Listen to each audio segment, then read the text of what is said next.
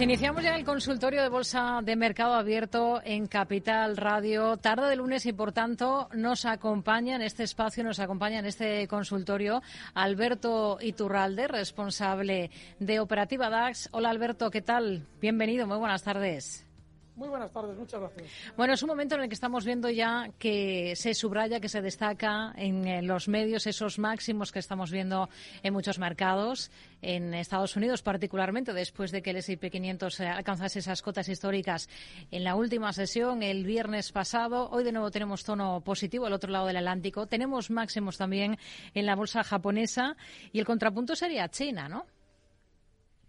Absolutamente.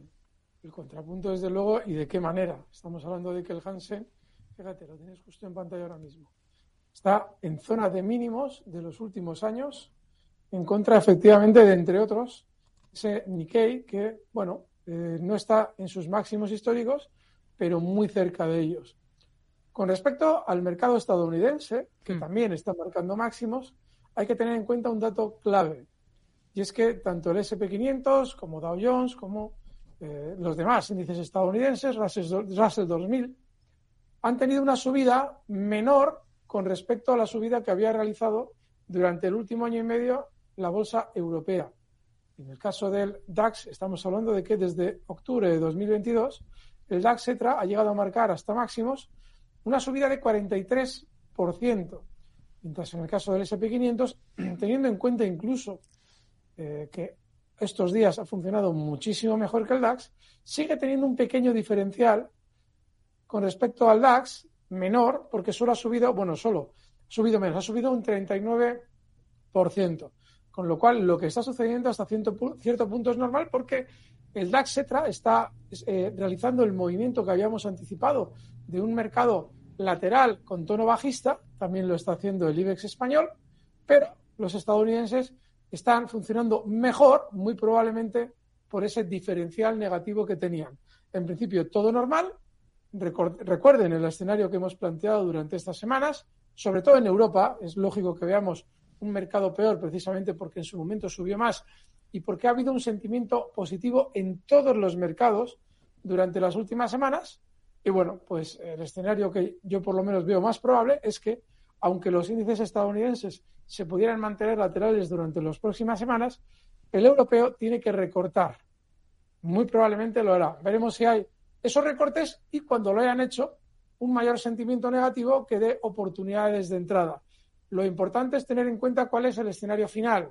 Si en marzo tenemos elecciones adelantadas en muchos países, lo normal es que para entonces el mercado vuelva a estar bien si es que hace efectivamente el recorte que he comentado. Si no hace el recorte, pues lamento que no se los coloquen los precios en, una, en un punto más eh, favorecedor a la hora de comprar.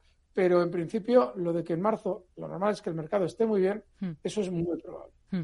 Por detenernos un poquito más eh, en ese verso suelto, ¿no? que sería ahora mismo la bolsa china, ¿qué nos estaría indicando con ese comportamiento, Alberto?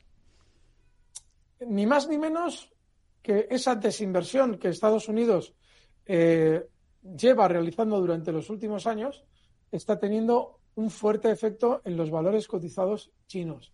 Este fenómeno yo lo llevo explicando desde que abrimos la magia de la bolsa y más. Eh, la caída que se está viendo en China se está correspondiendo con subidas en las bolsas de Japón, ya lo hemos marcado antes, hmm. Corea del Sur e India, por poner ejemplos de países de la zona que están funcionando exactamente al revés. Y lo están haciendo exactamente al revés porque el dinero que está saliendo de China está entrando en esos países es normal. No hay otra. Es decir, claramente tiene que ver con la geopolítica de Estados Unidos y con el intento por parte de Estados Unidos de mantener su hegemonía. Primero estamos viendo los efectos financieros en el mercado. Después veremos los efectos geopolíticos con esa probable guerra que le querrán organizar a China con Taiwán o con cualquier otra excusa que pueda encontrar Estados Unidos en la zona. Hmm. Vamos a